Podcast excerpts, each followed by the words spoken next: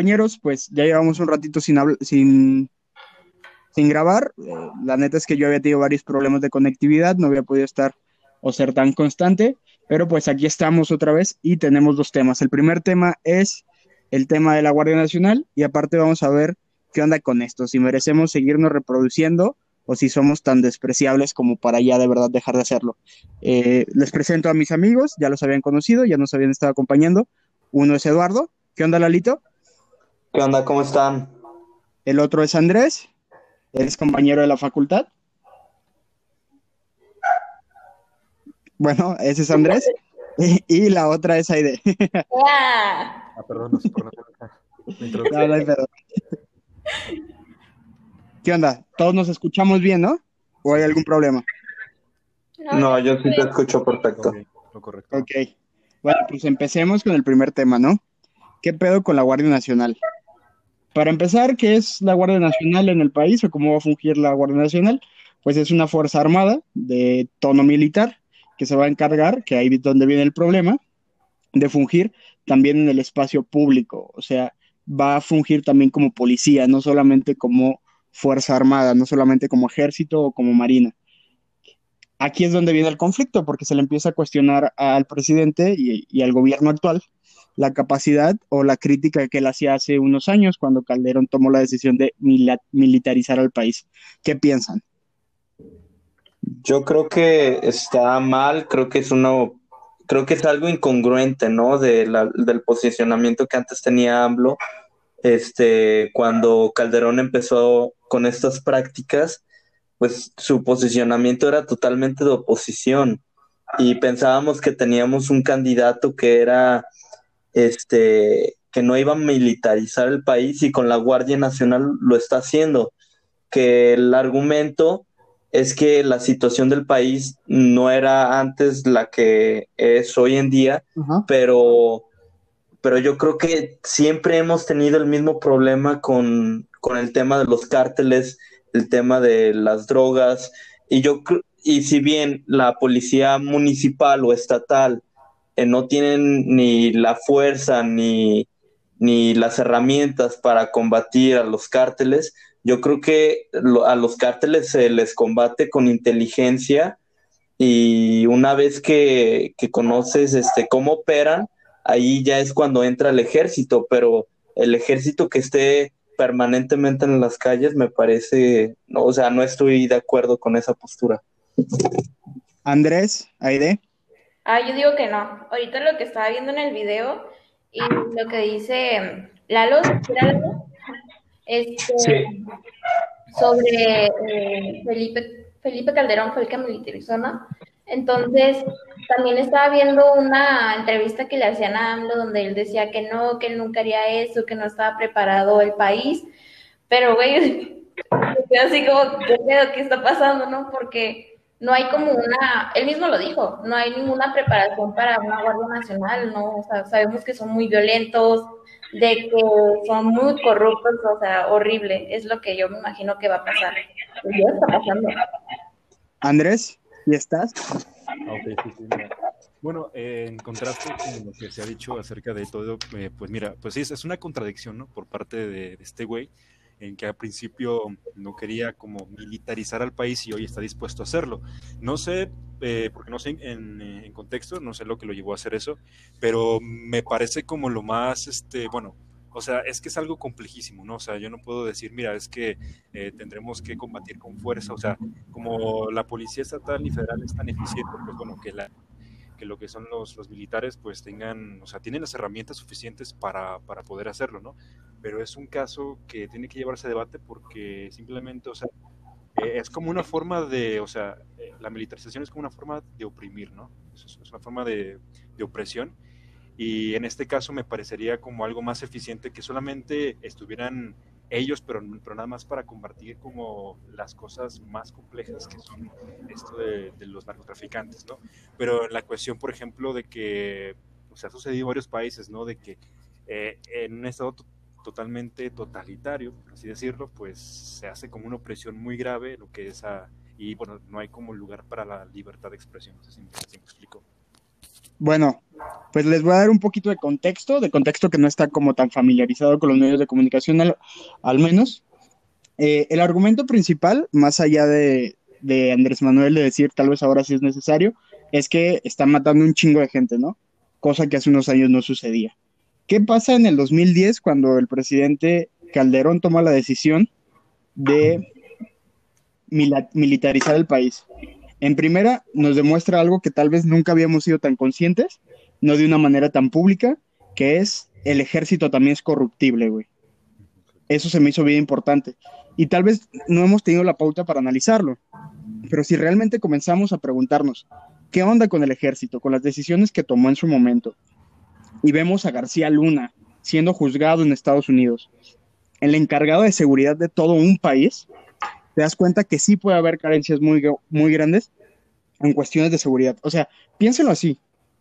El encargado de proteger a un país se le está acusando en Estados Unidos de estar involucrado con el narcotráfico, Eso es gravísimo. Es como darnos cuenta de que realmente quien se supone que nos iba a cuidar en este aspecto, no nos estaba cuidando, al contrario. Aparte, cuando llega en, en el 2010 esta militarización, sucede algo que tampoco somos conscientes. El ejército jamás regresa.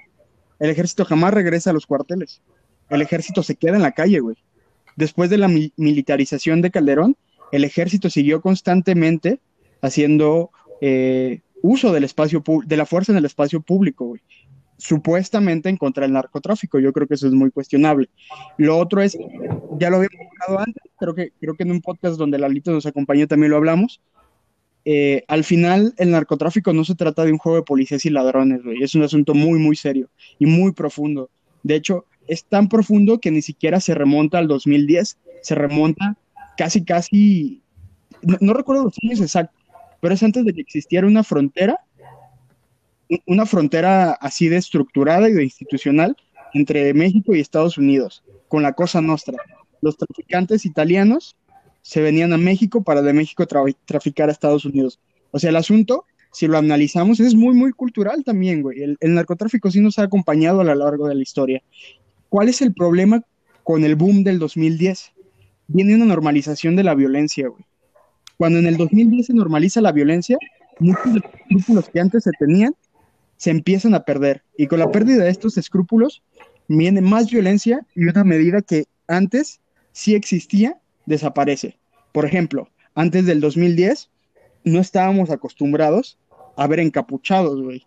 Encapuchados o colgados o gente con armas largas en la calle. Después del, 2010 sí. Por eso es que considero que, que Calderón es una de las personas que más daño le hace al país. O sea, creer que la violencia se combate solamente con violencia es un error gravísimo. En eso estoy de acuerdo. Pero ahora viene el otro punto qué debe de hacer el Estado y no salvaguardar a sus ciudadanos. Lo primero que debe de hacer eh, el Estado es salvaguardar la, seguridad y, asegurar que, que, sus ciudadanos estén vivos, ya sea por una pandemia o por el narcotráfico, porque va a ser imposible un progreso en cualquier materia si el narcotráfico sigue existiendo de la manera en que sigue existiendo. Yo creo que la solución más prudente para realmente atenuar el tema del narcotráfico es legalizar una serie de drogas que lógicamente no sean tan nocivas para la salud y no por cuestión de gusto, sino por cuestión de que eso sí sería un golpe de verdad para el narcotráfico. ¿Se puede? No, por supuesto que no. No mientras, o sea, no depende de México. Las drogas no se tienen que legalizar en México, se tienen que legalizar en Estados Unidos. Y ahí viene otro, otro conflicto. Nosotros somos los que pagamos con los muertos, los que pagamos con eh, la producción de la droga, con los jóvenes desaparecidos, y en Estados Unidos pagan con adictos, o sea, ellos solamente consumen. Nosotros tenemos otra serie de problemáticas en torno a la droga, que sigue siendo una misma línea, sí, pero nuestras problemáticas son distintas. Ellos no tienen una violencia a partir de una cultura, como por ejemplo aquí sí sucede. En Estados Unidos, por ejemplo, si hay muertos, si hay chicos eh, eh, metidos en las pandillas, y el, y el tipo de narcotraficantes que hay en Estados Unidos, porque sí existen, la fuente de toda esta información eh, se llama Jesús Esquivel, por si quieren checar algunos de sus libros. Este señor se aventó un libro que se llama La CIA, Camarena y Caro Quintero, y después, más recientemente, se avienta un libro que se llama Los, Los Narcos Gringos, que es de donde estoy mencionando esto último, y también es el que saca hace poquito el reportaje donde la, la, embajadora de Estados Unidos dice es que, es que Calderón sí sabía, nosotros sabíamos, pero no podíamos hacer nada porque el gobierno protegía a García Luna, ¿no? Bueno, pero volviendo a eso, es un tipo de violencia diferente. En Estados Unidos, a partir del 11 de septiembre y del terrorismo, terrorismo que ha existido, no hubo una normalización de la violencia a tal nivel. Allá sí es escandaloso. Allá sí hay decapitados, sí hay colgados en los puentes, sí hay etcétera, etcétera. Sí es una alarma. Aquí no. A lo que voy. Existe un contexto más profundo del que creemos. Los problemas son todavía más graves de lo que nos gusta creer. Es cierto tal vez la militarización no es la mejor opción, pero entonces, ¿qué podemos hacer? ¿Cómo salvaguardamos la integridad de los ciudadanos? A ver.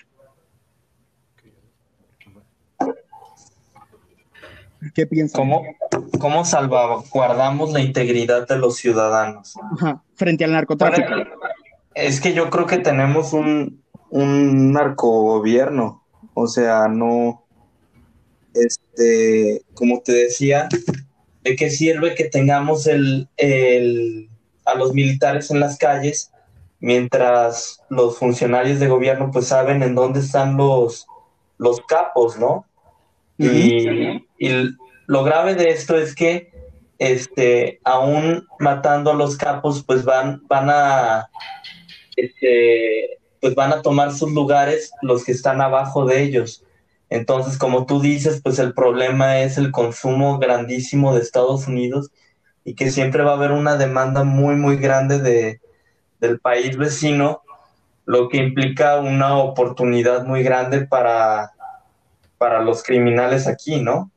Sí, sí, sí, es, es, es así totalmente. Pero acá también hay un factor que se me olvidaba mencionar, que es la pobreza en México. La desigualdad. Cuando, sí, sí, sí, la desigualdad. Cuando tienes a gente que gana tres mil pesos al mes, güey, cuatro mil pesos al mes. Y en cambio, en estas mismas comunidades donde existe esta gente, hay gente que te ofrece 30 mil pesos al mes por tener una pistola y acompañarlos o por dedicarte al negocio del narcotráfico.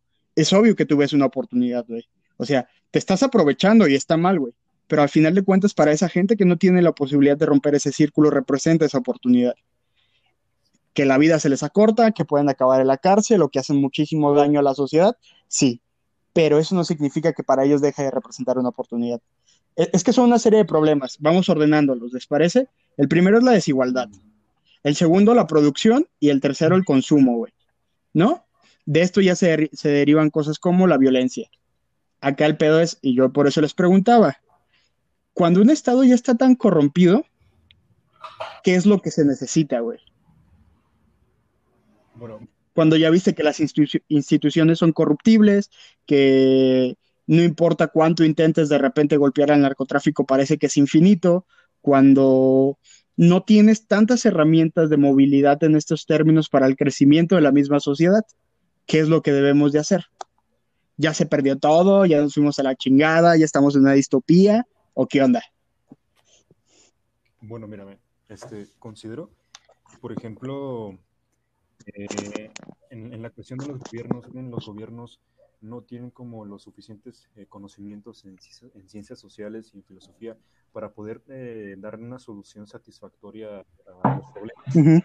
Por ejemplo, o sea, AMLO, o sea, no, puedes, no puedes como saber bien si, si este güey tienes conocimiento sobre, sobre economía o bien sobre filosofía, güey, pero, o sea, como se expresa, la verdad es que no da tanta confianza.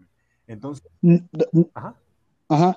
Este, es que también, o sea, al final de cuentas, un presidente no puede hacer de todo. Un presidente tiene a su gabinete. Exactamente. Pero yo creo que si es un la crítica también tendría que ir a su gabinete. o sea, pero, pero, por ejemplo, si es un filósofo, o sea, tendría como esa capacidad o esa habilidad de tomar decisiones, güey. Eh, las mejores decisiones, güey. Como por ejemplo lo es, este, bueno, no es por eh, denigrarme, pero, o sea, eh, y es por eso que recalco que la filosofía es importantísima, es, trascendental. O sea, por ejemplo, un abogado promedio, de los que contestan que, las humanidades son una mierda, pues, y que gobierne al país, no creo que sea como eh, la persona que tome las mejores decisiones. Entonces, si tomamos, por ejemplo, un filósofo en verdad, güey, tiene esa capacidad ya de, por ejemplo, bueno, tiene a, su gabinete, güey. El... Bueno, se supondría que debería tenerla, ¿no? Exactamente. Tiene, por ejemplo, el secretario de, Economía y tiene un montón ahí, por ejemplo, de, de científicos sociales y de, y de, ciencias naturales, ¿no? Pero ya por, el mero hecho, güey, de conocer todas esas áreas, güey, tendría eh, la oportunidad de tomar una decisión más confiable, güey. Ahora, eh, eh, en este momento, men, obviamente, o sea, ya es un, es un desmadre, por así decirlo, ¿no? Entonces, ¿qué sería, güey? Sería, por ejemplo, mm, no sé, este, hacer un grupo, una asamblea, güey, en donde en verdad se tomen estos conocimientos sobre ciencias sociales y sobre filosofía para que se puedan abordar eh, estos problemas, ¿no? O sea, si lo organizamos de forma analítica, bueno, podemos resolver los problemas, pero en este momento eh, el proceso será lento, ¿no? El, proceso hacia, por ejemplo, eh, un cambio satisfactorio será muy lento, entonces tendremos que atenernos en ese momento a que si hay una militarización del país, lamentablemente van a haber muertos y va a haber sangre. Sí. Entonces, mira, eso es a lo que iba, güey. Fíjate que la Guardia Nacional no solo se arroja así, güey. La Guardia Nacional viene acompañada de un plan de seguridad. Muy poca gente es consciente de esto también porque no ha habido tanta difusión, güey. O, o sí ha habido difusión, pero yo considero que no es la adecuada, güey. Parte de esta, de esta agenda en materia de, de seguridad cubre aspectos como, que ahí también puede ser otro debate, güey, la constitución moral que propone el presidente, la implementación de una educación mejor estructurada y también los apoyos a la gente de la comunidad con más necesidades, güey. Si ubicas, no solamente es la Guardia Nacional, es, es, un supuesto, porque también habría que cuestionar qué tanto está fungiendo o qué tanto está funcionando, de normas para regular la seguridad. Yo sí creo que es necesario. No es que me guste la idea, es que creo necesaria para salvaguardar la integridad de los ciudadanos de, la República, güey. ¿Por qué? Cuando empiezan a surgir grupos de autodefensa en un país, significa que algo no anda bien, Y no hay manera de legitimizar ese tipo de cosas. Y también significa, o también es una señal de que sí, sí se necesita defender al ciudadano, güey. Cuando el ciudadano se defiende solo, significa que el Estado lo está abandonando, güey. E-, es, así de grave, o sea, es, importante caer en conciencia también en esto. Si, hay, si están surgiendo grupos de autodefensas otra vez en Michoacán, después de que se acabaron y volvieron a salir y siempre no, y siempre su, y siempre sí, significa que el ciudadano está abandonado a su suerte, güey. Que el Estado y la autoridad no lo está apoyando. ¿Qué es lo que se necesita realmente para que un gobierno nacional funcione? Lo primero es no debe de ir solo a la Guardia Nacional no solamente debe ser de un control militar para combatir la inseguridad de un país, debe de haber otros parámetros respecto a las ciencias sociales totalmente que deben de ayudar a aportar a los términos de violencia y cómo regularizarlos, güey, o mediarlos, que no sean desmedidos primero. Después, por supuesto, que es erradicarlos. Lo otro es la falta de oportunidades. ¿Cómo alguien que nunca ha tenido? Ah, bueno, pues ofreces becas, y no, y no ofreces becas solamente a un grupo que puede promediar una calificación, que eso también me parece bien interesante, güey. Creer que solamente eh, quien puede tener una mejor calificación es otra vez meter, que solamente quien tiene acceso a una mejor calificación es quien puede tener acceso a una beca, es de nuevo meter una competencia en un espacio donde no debe de haber, güey. Porque a mí me parecen incomparables los términos de educación que se viven en México en las mismas aulas, güey todos tenemos un compañero o llegamos a tener un compañero a lo largo de toda la educación que pasamos o hemos pasado hasta el momento, no estaba en nuestra educación socioeconómica. Y eso también impacta en la educación, el cómo comes, el cómo te transportas, las capacidades que tienes, por ejemplo, ahora de, de conectividad, güey. O sea, son muchísimas cosas. Por eso las becas también deben de ser iguales para todos, güey. No es una cuestión de, pues tú toma tu premio, no son las estrellitas de la primaria, güey estamos tratando de plantar condiciones de igualdad para que esas oportunidades que no han llegado lleguen. En ese sentido, yo sí creo que el gobierno lo está haciendo bien. Sí creo que ha tenido una capacidad para entender ese tipo de cosas. ¿Qué es lo que le falta, güey? Bueno, pues el presidente debe entender que no, como ya lo decía Andrés, que no todo lo puede hacer él, güey, que tiene que contar con un gabinete. El problema es que el presidente es tan desconfiado que ya ni siquiera confía en lo que, que él mismo dice, güey. Y aquí viene otro conflicto, güey. cuando tú le recargas o, con la creación de la Fuerza Nacional, de, la Guardia Nacional, toda la fuerza del Ejecutivo en materia de seguridad solamente le va a responder a alguien, güey, y es al presidente, al, al comandante supremo, güey. Eso no había sucedido desde hace mucho tiempo en México, güey.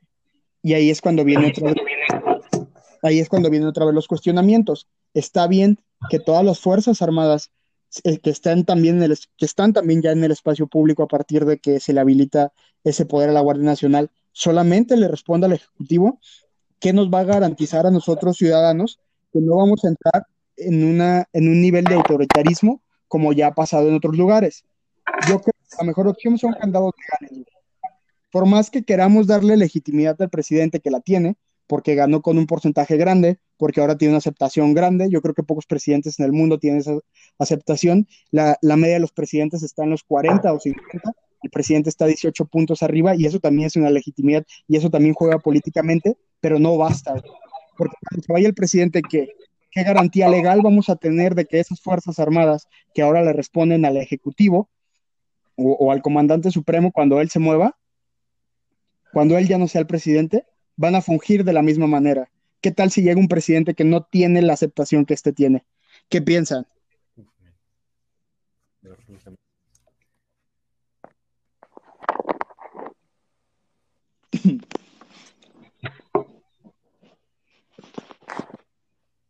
¿Qué onda? ¿Ya vieron que no está tan fácil? Aunque yo creo que lo de las becas eh, no lo hizo con un análisis tan profundo como le estás diciendo, ¿eh? Yo creo que más bien fue con un fin este electoral. Exactamente. Que gran parte de la población en México es joven y más que con un con un fundamento sólido como tú lo estás diciendo, yo creo que más bien fue una estrategia electoral.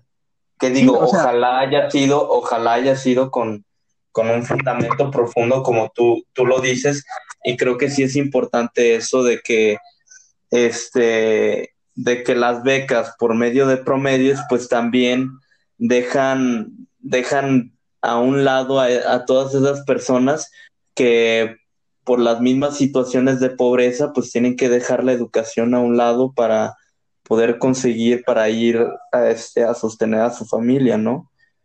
Entonces, este, definitivamente. Independientemente de que las, la decisión del presidente sea electoral, no solamente son las becas, güey, también hay otra serie de programas sociales que van dirigidos a, hacia, la, hacia la, a la comunidad más vulnerable. De hecho, yo interpreto al gobierno como un gobierno que se está preparando para comenzar como un gobierno estatista. ¿Por qué creo esto, güey? Para empezar, realmente eh, la gobernabilidad del presidente no ha sido sumamente abierta. O sea, creo que al presidente le tocó tener muchas restricciones para empezar la pandemia, ¿no? Cómo limita la gobernabilidad de un país y la movilidad política que tú tienes, las cosas que puedes hacer políticamente. Te limita demasiado. Aparte, otra serie de elementos, por ejemplo, lo que pasaba con el IMSS, la crítica constante al presidente y al IMSS le dice, pues sí, la neta es que, que, sí se están haciendo cosas mal y que sí el IMSS tiene un sobrecupo, eso no es ninguna mentira, güey, al contrario, es una obviedad, pero también no mames, el presidente anterior dejó de invertir en la salud, güey, estaban por hacer con el IMSS lo mismo que pasó con Pemex, que es, que es una receta muy del viejo PRI, güey, o del PRI en términos generales, es trueno la institución para después privatizarla, ya cuando... es una solución neoliberal a una misma enfermedad neoliberal, güey, ¿sí me voy a entender? O sea, truena la institución para que después se privatice, esa es la solución. Pues no mames. O sea, sí. Y el problema, güey, el problema ahí, güey, es que pinches privatizaciones, privatizaciones amigos de la gente del poder y a, una, a un precio de ganga, o sea, estás creando este millonarios de la noche a la mañana porque estás vendiendo eh, estás vendiendo instalaciones, estás vendiendo todo y, lo que pasa, lo que pasó con Telmex, por ejemplo, o sea, o con todas las privatizaciones en el tiempo de Salinas, que fueron a sus amigos y a un precio de remate. O sea, y es, y todo esto es a costa del erario público. Sí, totalmente. Y, lo último que pasó así fue Pemex, güey. Cuando se privatizó Pemex, es durante años se dedican a tronar Pemex, a quitarle dinero a Pemex, a, robar a, robarle a Pemex, y cuando Pemex ya, ya no tiene capacidad, Pemex está en bancarrota, ahora le vamos con, con una reforma energética. Pero bueno, e, eso es en esta materia. Si el presidente tiene menos movilidad, ¿cómo, ¿qué significa esto o cómo lo podemos traducir en términos de política? La movilidad del presidente no se va a dar pero fíjate, está tan cabrón que probablemente ni siquiera le toque a él la movilidad que se pueda generar en su espacio, güey. Si al presidente va bien, en estos seis años va a lograr una postura de transición, no una postura de gobernabilidad. Va a generar las condiciones para que dentro de seis años alguien pueda gobernar bien, güey. Así de, así de cabrón está el pedo en México, güey. El pedo es que también es, es muy aventurado creer que las cosas solamente porque llegó alguien distinto van a cambiar. Que aunque la oposición o, los medios en ocasiones no se den cuenta, es una crítica constante al mismo presidente, güey. Cosas como, sí, pero es que la responsabilidad ahora es tuya. Pues sí, güey, pero la existencia de responsabilidad no significa que puede hacer y deshacer mágicamente. También está sujeto a algunas circunstancias. El uso del poder, y sobre todo en Latinoamérica, sí tiene circunstancias que lo limitan, güey. ¿Se ubican? Hasta ahora considero que el presidente ha cometido algunos errores al seguir haciendo cosas que antes se hacían, pero también creo que ahora hay discusiones sobre la mesa que antes no existían. Por ejemplo, lo que sucedió con los ventiladores que había comprado Barlett, el hijo de Barlett, y los había vendido a sobreprecio, se los regresaron, güey. Esa madre la regresaron. Son cosas que no sucedían. Los cuestionamientos. Pero porque se conoció, güey. Si no se hubiera conocido, o sea, y, eso, y eso es lo que pasa siempre, güey este, una vez que se da eh, del conocimiento público, ya, ya los obliga a hacer algo, pero mientras no sea del conocimiento público, pues, pues a nadie le importa, güey. No precisamente, güey. Y creo que Jalisco es un ejemplo muy claro, güey. ¿Cuántas cosas no han funcionado así en Jalisco que al, que el gobernador neta le vale madre y sigue haciéndolo? Eh, cosas como, por ejemplo, y son cosas que están ahí, ¿eh? Cómo se hizo público que Alfaro tenía algunas constructoras que eran favoritas, lo de hace poquito que el único, el único empresario o, la única, el, único grupo de empresarios es el que, asistió al planteamiento del plan de la reactivación económica, fue, fueron sus tíos o una serie de cosas así, y son cosas que también ya se saben para el público en general, güey. Gente que ya sabe la gente promedio, o que por lo menos los medios ya le dieron cobertura, y no ha sucedido. A mí en ese aspecto me parece bien, no creo que esté bien que se sigan haciendo ese tipo de cosas y que tengamos la necesidad de regresar eh, productos porque se compraron a sobreprecio. Me parece que está fatal el que sigamos haciendo eso. Pero también hay otro tipo de cosas. No es lo único que ha hecho el presidente mal, güey. El trato con, con Azteca también me parece fatal. De hecho, a mí desde el principio, cuando yo iba a recoger mi beca a la prepa, me cuadró así. ¿Cómo es posible o, o qué ventaja está sacando el grupo Salinas de que todas las becas o todos los apoyos sociales se entreguen por medio de su banco. ¿A poco el banco lo va a hacer de gratis? ¿No? Después ya... Sí, y lo, y lo veo muy amigo de AMLO, ¿eh? Sí, totalmente.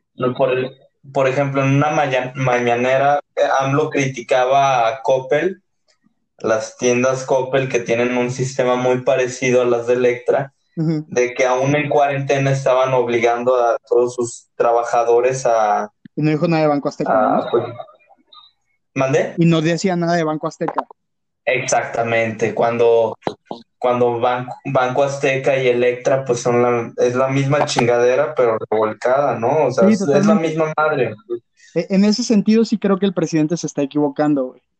Pero también creo que hay otros aspectos que son tan profundos que tal vez sí requieren un análisis no tan mediado de parte de los medios de comunicación, que, también tenemos, yo insisto, güey, que tenemos un problema muy grande con los medios de comunicación en México. Son demasiado mediáticos y caen en muchas pseudodiscusiones del espacio público, discusiones que no deberían de tener, güey, o, discusiones que no van a ningún lado, como por ejemplo, así de las notas más sin sentido que recuerdo, en una ocasión que los hijos de Andrés Manuel habían ido a un restaurante y que y que los platillos que compraron costaban 200 pesos, algo así. Es como, güey, esa madre neta es una nota.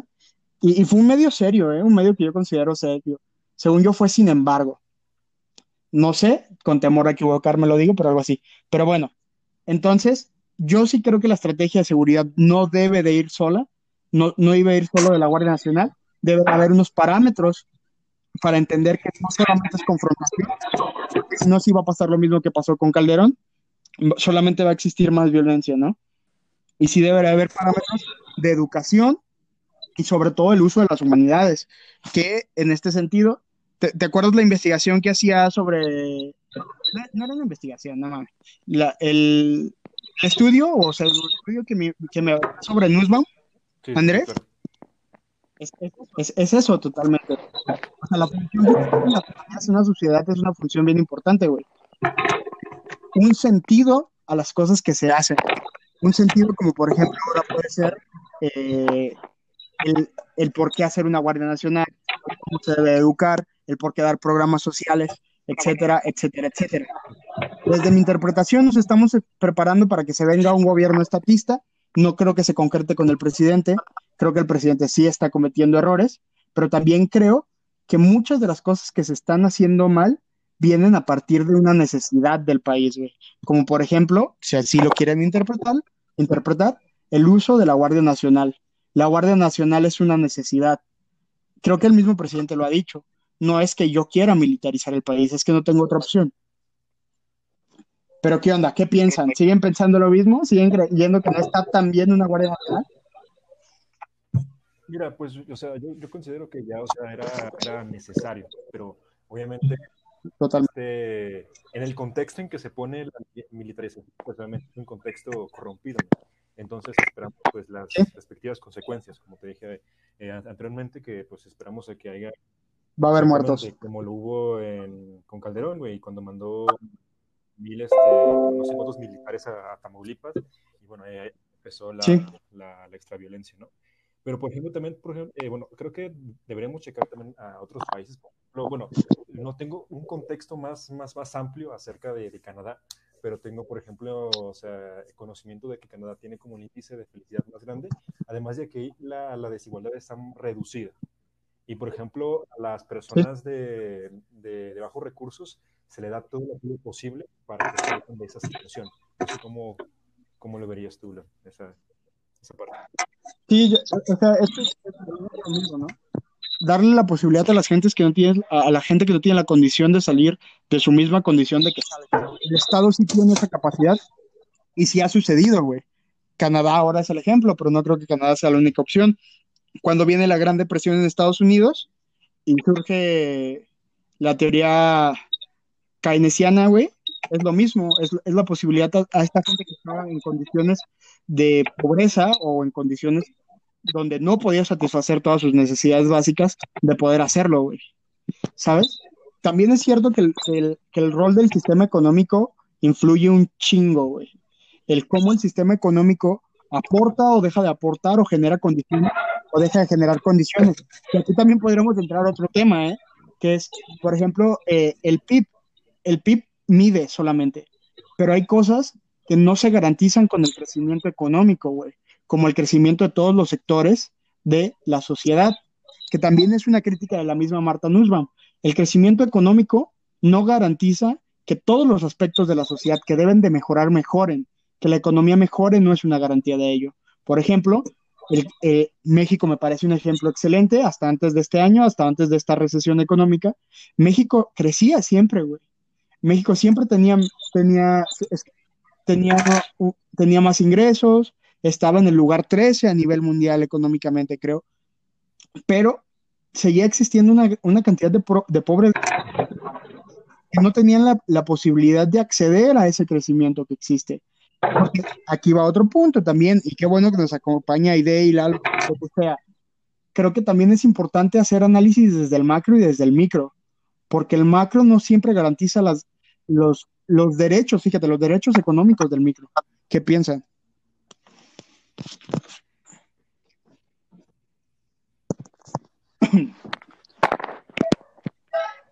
Lalito, ahí ve. Lo que digo, eh, un ejemplo que ponía mi profesor, este, ejemplo, si tú eres un trabajador, trabajador normal digamos, un albañil. Entonces, tienes una familia de cuatro integrantes, cinco integrantes. Vas, buscas trabajo y te 500 pesos a la semana, que realmente es muy poco. Y ya salían los compañeros, ¿no? De, ay, profe, si es mucho. Por así decirlo de una manera no tan dramática. Como trabajador, vas, ¿no? Y ya sumándole que ya subió el camión, no es 50, ¿no? Entonces, vas hasta cierta parte donde se supone que está el trabajo, tomas dos camiones, cuatro camiones al día, estando a tus 1300, 1400, tienes que comer eh, tu torta de jamón o no sé, los 30 pesos, que si tu hijo necesita unos zapatos, ¿cuánto cuestan los más baratos? Como 200 pesos. Entonces, obviamente, si hay un crecimiento, también lo decía mi profesor, pero no es beneficiario para nosotros porque nosotros yo creo que a pesar de que haya un crecimiento económico, para nosotros siempre va a haber una desigualdad y con la cuestión del narcotráfico, lo que vemos aquí es de las despensas que se están repartiendo, ¿no? De cómo, o sea, ellos estaban dándolos, creo que pasó este aquí cerca de, mi casa, creo que fue en la, Constitución donde estaban y adentro les ponían como un billete de 500 pesos. O sea, si estuviera una situación muy desesperante, y la verdad ya, o sea, que no podría, obviamente esa despensa. Sí, y, también es parte de lo que dice Andrés, fíjate. El problema del narcotráfico no solamente es un problema que se origina en la seguridad, güey, o, o en la economía también pero no, no tiene un origen solamente ahí, también tiene un origen cultural, por eso hace rato hablaba de cosas como la cosa nostra, que siempre han acompañado la idea del mexicano. ¿Qué pasa, güey? La existencia de los corridos, la existencia de las narcoseries, el que uno de los capos eh, que más fue buscado a nivel internacional arrojara su propia marca de ropa, son cosas que sí impactan en la realidad del mexicano. Existe una cultura en torno al narcotráfico. Existe una cultura en torno a, este sector, en torno al narcotráfico. Y esta cultura constantemente se está alimentando y constantemente está creciendo. Y los idolatramos, güey. Y vamos a conciertos de gente que canta, que mata a otra gente y que se hizo rico porque se esforzó gracias al narcotráfico. Y consumimos eso, güey. Y de repente tenemos a Bárbara de Regil diciendo pendejadas como que las narcoseries eh, no fomentan la violencia o cosas así, pero seguimos consumiendo eso, güey. Entonces, es un problema también cultural, güey, y aquí da muchísimo para el espacio filosófico y analizar estos fenómenos, güey. Estos fenómenos, ¿por qué impactan en nuestra realidad? Porque a mí me impacta el que sujetos que ni siquiera conozco hagan series sobre algo que sucede en mi realidad, güey. Y algo que sucede muy constantemente en este tipo de series, en este tipo de corridos o etcétera, etcétera, en torno al narcotráfico, es que se humaniza al narcotraficante, güey. Y si bien es cierto que, que, existe una humanización en torno a cualquier persona, también es cierto que tampoco los podemos convertir en, en héroes, güey. Y a estos cabrones se les convierte en héroes. Se les pone una bandera que no deben de, de, de ondear, güey. Los héroes en México, las figuras que debemos de seguir no son las figuras de Batman, no son las figuras que vemos en la tele, no es el Señor de los Cielos, güey, no es el cantante de norteño que canta corridos de cómo se convirtió en el máximo capo de, de todo el mundo, no, güey, no es eso lo que debemos de consumir, necesitamos nuevos ídolos, güey, y no solo nuevos ídolos, una cultura que va a partir de la educación o que tiene que partir de la educación que nos dé valores que tal vez ya no existen, güey. Porque los valores ahora están tan, tan, tan, tan rotos, güey, que ya no podemos distinguir en muchas ocasiones si está bien matar o no. ¿Se ubican? Esto también es consecuencia del sistema económico, sí. Y hay muchos factores, ¿eh? Por ejemplo, también la masculinidad juega un rol dentro del narcotráfico y un rol dentro de, de, de la violencia en general. El sentido de competencia que existe en la masculinidad también existe en el, narcotráfico, pero de manera desmedida, o sea, piénsalo así. Este, si, si un güey se agarra putazos, güey, porque por problemas de masculinidad, un güey promedio, ahora imagínate un güey con poder, un güey que es parte del segundo negocio del, más rentable del mundo, solamente por debajo del petróleo, según Forbes, que es el narcotráfico. ¿Qué no va a ser, güey? ¿Ubicas? Si un hombre normal tiene problemas de masculinidad y se agarra un, a putazos, un gran capo de la droga, que no va a ser? O sea, sí hay muchos factores que influyen en torno al narcotráfico, pero también es cierto que nos debemos de preocupar por dejar de matar, güey, por, por, por evitar que nos estén matando y que el narcotráfico esté reclutando gente. No sé qué piensen. Mira, bro, o sea, aquí hay dos cuestiones. Eh, la primera es este, en la cuestión que te iba a preguntar, o sea, en, la cuestión de la cultura, de la idiosincrasia que produce este país, por ejemplo, con el reggaetón y con lo que es este, esta, la, el sexismo, ¿no? Hacia las mujeres, ¿no? Y aparte de ello también los narcocurridos, o sea, o sea, ¿qué opinas, por ejemplo, o sea, podríamos intentar reprimir estos sujetos diciéndole, mira, es que tus, tus, tus canciones, o sea, tienen unas letras que simplemente no son, son amorales, entonces no deben de salir al mercado. ¿Crees que sería algo adecuado? Bueno, bueno, en una primera intuición yo digo que sí, o sea, de que, por ejemplo, canciones que digan algo contra la mujer o corridos que hablen sobre, sobre narcotraficantes, pues sí deben ser como reprimidos y más bien eliminados, ¿no? Porque también son... Pero ¿a qué te refieres con canciones como ese tipo? Dame un ejemplo o, alguna frase que, las canciones digan X o Y cosa, por ejemplo. Bueno, o sea, han, habido miles de ejemplos sobre canciones de reggaetón, o sea, creo que es fácil encontrar en promedio una, una, canción que simplemente sea tan explícita contra, contra la mujer y en el narcotráfico, por ejemplo, y, o sea, eh, narcotraficantes piden canciones para que se las hagan tal vez raperos o, tal vez otras personas, pero difunden, como tú dices, o sea, y cuentan la vida de un cabrón que anda matando gente. sí. Mira, en, el reggaetón, yo creo que el reggaetón, por las mismas exigencias de los grupos, sí ha existido un progreso en cuanto a las letras, güey. Eso no significa que muchas mm, sigan siendo sexistas, güey. Por supuesto que, que sí, sí, que un chingo de canciones de autores reconocidos, güey, siguen siendo sexistas, pero también viene un problema eh, que es consecuencia del poco bagaje cultural que existe en los grupos sociales. Creo que, por ejemplo, es un error llamar artista a muchos de los que llamamos artistas y creer que todo lo que consumimos y nos gusta es arte automáticamente. Por ejemplo, yo creo que está mal que creamos que ciertos cantantes del género grupero sean llamados artistas, güey. A ti te puede gustar la banda, te puede encantar la banda, güey. Y bailas bien perrón, güey, y te pones bien pedo, y sales con tus amigos y con tus amigas y te pones a bailar banda. Pero eso no lo convierte en arte, güey. Exacto. ¿Sabes? O sea, y, ni siquiera es que lo convierta en arte, eso tampoco lo hace bueno, güey. Lo que tú estás lo que tú estás consumiendo no se convierte en algo bueno, solamente porque te gusta. ¿Se ubicas?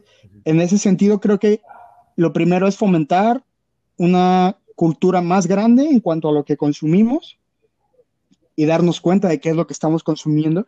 Y también el pedo con el consumo moral es que cuando tienes sociedades así de rotas, se vuelve muy complicado. El otro día un maestro de Andrés y mío, que se llama Aldo, hacía un comentario de algo así, que él todo el tiempo trata de consumir productos que no provengan de una explotación o de sectores del narcotráfico. Pero qué chingados haces cuando hasta el limón, la industria del limón en México está apropiada por el narcotráfico. O cuando industrias tan simples como el aguacate, como lo que quieras, también proviene del narcotráfico. El consumir moralmente se vuelve más complicado, güey. ¿Sí ubicas? Ese es un ejemplo de cómo se hace complicado consumir moralmente. Entonces, que dejo de consumir limón, jitomate, tal, tal, tal y tal, porque proviene del narcotráfico, ¿no? O sea, no hay... ¿Qué piensan?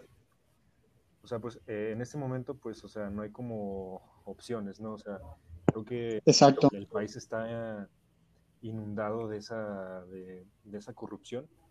Entonces, pues, lo más, o sea, una decisión tanto utilitarista, pues, bueno, creo que, eh, no sé, o sea, creo que sería algo complejo para nuestras vidas estar tal vez buscando eh, empresas de, frutas y verduras, eh, entre otras cosas, que sean legales o que al menos no exploten a sus trabajadores, ¿no? ¿Sí me, me explico? Sí, totalmente. No, y de hecho, pensémoslo, güey, ¿qué empresa no explota a sus trabajadores? o sea, prácticamente no tendrías que consumir nada más que lo que tú mismo haces, güey, para consumir algo de una empresa que no explota a sus trabajadores. Por ejemplo, esta madre es una falacia que usan mucho los, los, los libertarios, güey, de, ah, sí, no mames, te quejas del capitalismo, pero traes tu iPhone acá. Es como, güey, pues no dejo, ser, no dejo de ser parte del sistema, o sea, el sistema no es un ente eh, suprahumano que decide que está bien o que está mal, que era una crítica que también hacía un maestro. Y, en ese sentido, creo que en, la crítica tiene otro tipo de carencias, pero en ese sentido tiene razón. Al final de cuentas, el mismo sistema está compuesto por una serie de sujetos y de personas y que, dan como resultado ese tipo de acciones o, ese tipo de conductas, que también creo que el mismo sistema eh, económico en el que ahora vivimos es corruptible por naturaleza. O sea, el priorizar solamente el capital o, solamente el dinero te convierte en corruptible y convierte al sistema en un sistema corruptible. Entonces, cuando el sistema es corruptible, pues sí hay un chingo de carencias y todo se vuelve utilitarista. Hasta el arte se vuelve utilitarista. Pero eh, e, es cierto, pues al final formamos parte de esto y por más que lo intentemos, no solamente se va a vivir de revolución, existen espacios para trabajar desde esos espacios y con esos espacios formar oportunidades y pelear en contra de las desigualdades que existen en el mismo sistema económico. Pero eso no significa que dejemos de formar parte de, o sea, no todo lo que existe a tu alrededor te tiene que gustar y está bien, y está bien que te quejes, y está bien que señales los abusos, pero eso no significa que yo voy a dejar de consumir lo que está en mi contexto. Yo soy circunstancial, o sea, no dependo solamente de mí. Esta también es una crítica de Nussbaum. Nussbaum habla de cómo existe la idea de las novelas, de que el sujeto puede superar todos los, todas las contras que se le pongan y al final ser feliz para siempre y salir victorioso, cosa que no es cierta. La verdad es que muchas veces el sujeto no supera las circunstancias que tiene. Pero, bueno. o sea, creo que también hay que combatirme esta ideología de la que la verdad, o sea, me da vergüenza decirlo, pero yo fui parte de lo que es esta, por ejemplo, eh, esta literatura e ideología de los emprendedores, o sea, no me Ah, totalmente, sí. Entonces, o sea, o sea, yo conozco personas y las conocí porque yo era parte de ese movimiento, pero bueno, fue una historia totalmente que me Por ejemplo, O sea, yo conozco a esas personas y un día, o sea, un día incluso le dije, mira, güey, vamos a debatir, cabrón. Pero como no tenían las suficientes, no, o sea, nunca los, los, logré como convencer. Pero esas personas, men, o sea, están como que de que tú puedes superar, men, todas esas eh, circunstancias que tienes, men. O sea, pero no ven la complejidad del sistema, men. Y que quiere ser rico, güey, que no sé qué, que la chingada, men. No sé qué debemos hacer con esos, men. O sea, no sé. ¿cuál Mira, te voy a decir algo que a mí me ha funcionado durísimo, güey.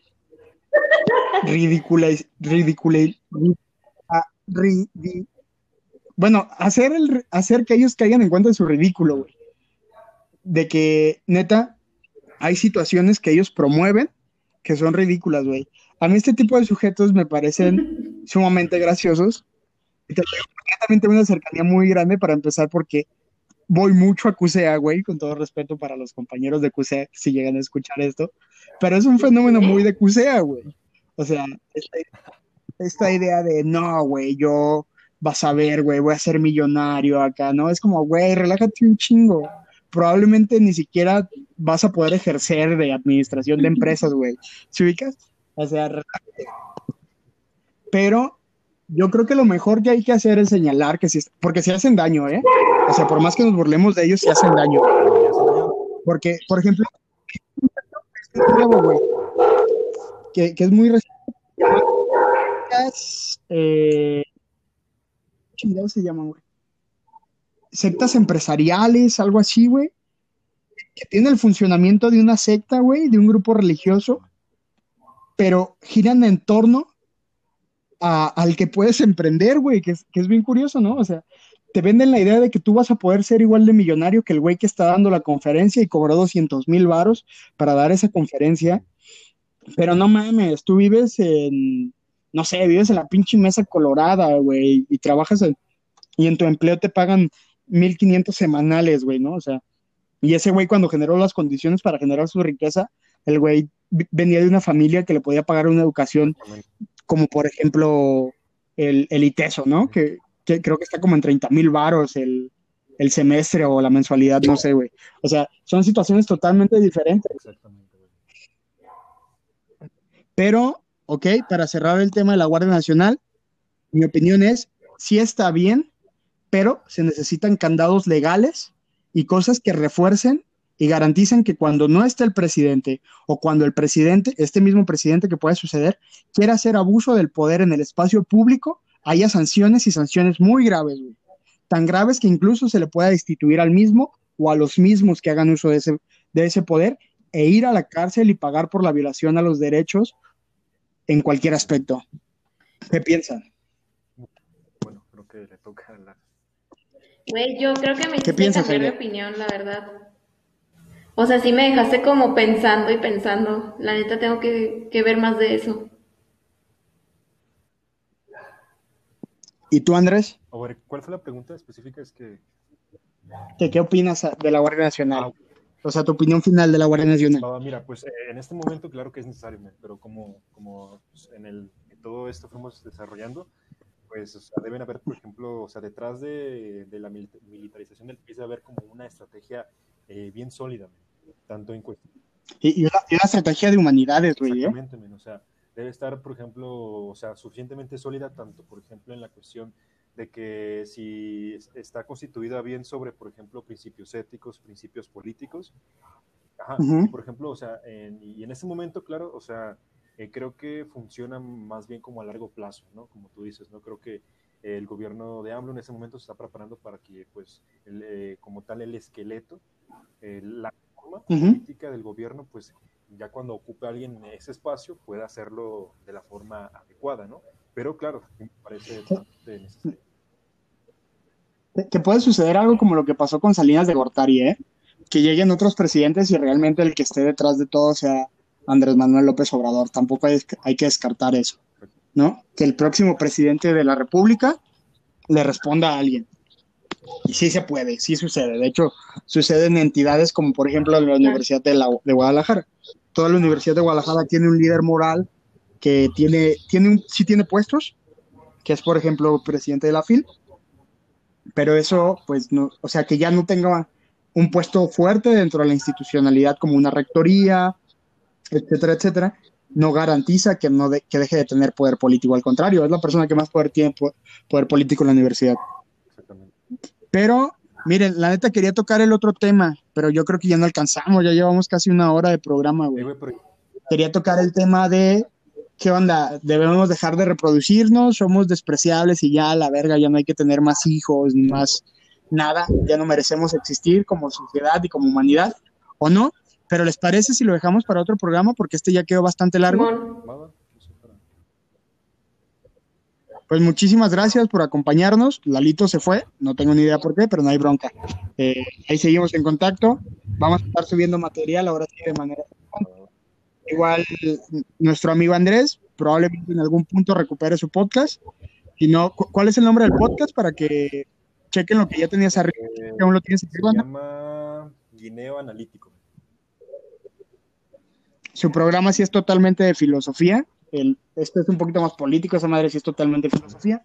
En una ocasión nos invitó, hablamos de qué pedo con el cientificismo y con los güeyes que no tienen ni idea de epistemología, pero sí deben de saber de epistemología porque es la base de todo lo que saben. Así que vayan y chequenlo. Adiós. muchísimas gracias. Bye.